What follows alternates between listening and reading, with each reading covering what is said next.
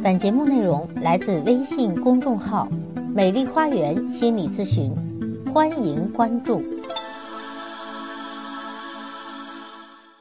大家好，我是心理咨询师、高级婚姻家庭咨询师张霞，欢迎大家来到美丽的心灵花园，解除心理困惑。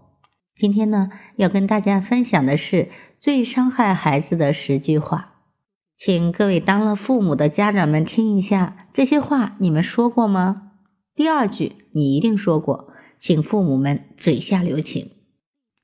最伤孩子心的十句话，提醒父母们嘴下留情，不要再用语言去伤孩子的心。同时呢，也告诉父母应该对孩子说什么，以及父母应该怎样从正面的、积极的角度去审视孩子，激励孩子。那现在都讲究赏识教育嘛？那下面进入正题，最伤孩子心的十句话的第一句是“笨蛋，没用的东西”。我们应该告诉孩子：“你不笨。”是谁给孩子贴上了笨蛋的标签呢？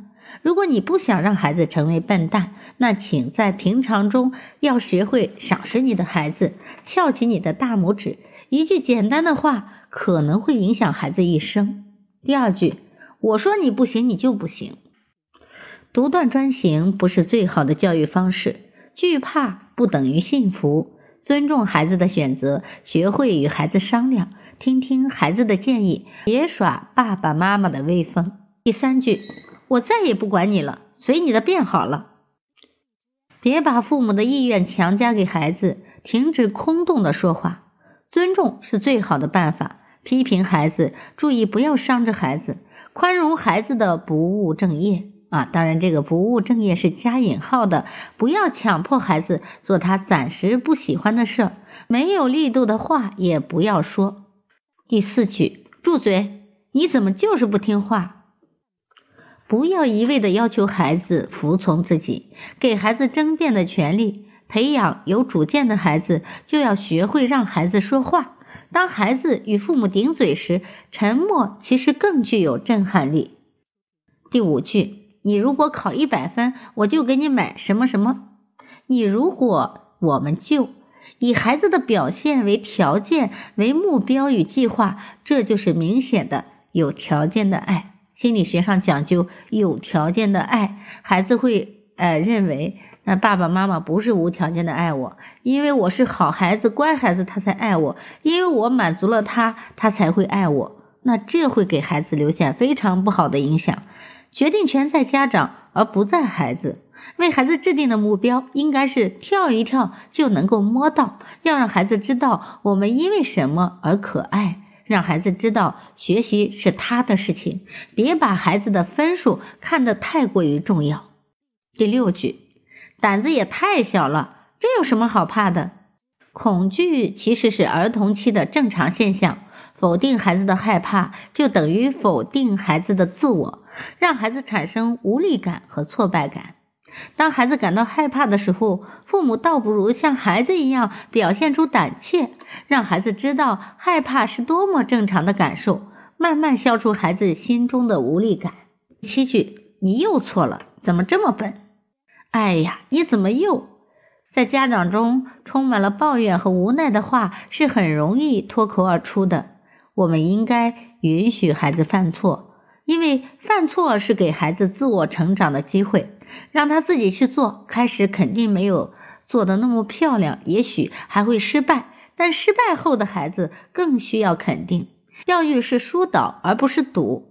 不要给孩子乱贴标签，告诉孩子每天做好一件事。第八，一看你就知道你没有多大出息。永远不要对孩子说你做不到。做一位自信的父母，孩子需要我们的赏识，渴望我们的肯定。给孩子一个机会吧，让他去锻炼，去摆正你期望的天平，去驱除孩子心中自卑的阴影吧。第九句。都是小孩子，你怎么就不如别人？每一个孩子都有自己的独特之处，教育应该因人而异，不应该统一模式，要因材施教。我们应该告诉孩子，成功不在于角色的大小，让孩子优秀的关键在哪里？是让孩子学会跟自己比赛，让孩子以他自己的速度成长。十句你就知道玩，一提学习就没精神。喜欢玩是孩子的天性，让孩子把玩的心用在学习上，让孩子在宽松的环境中学习，让孩子适当的玩一玩电子游戏，不可剥夺孩子玩耍的游戏。最好的状态就是在玩中学，在玩中建立自信。好，这十句伤害孩子的话，您说过几句呢？反省一下吧。如果您曾经说过，那就用我们给到的方法，反其道而行之，去赏识和鼓励你的孩子吧。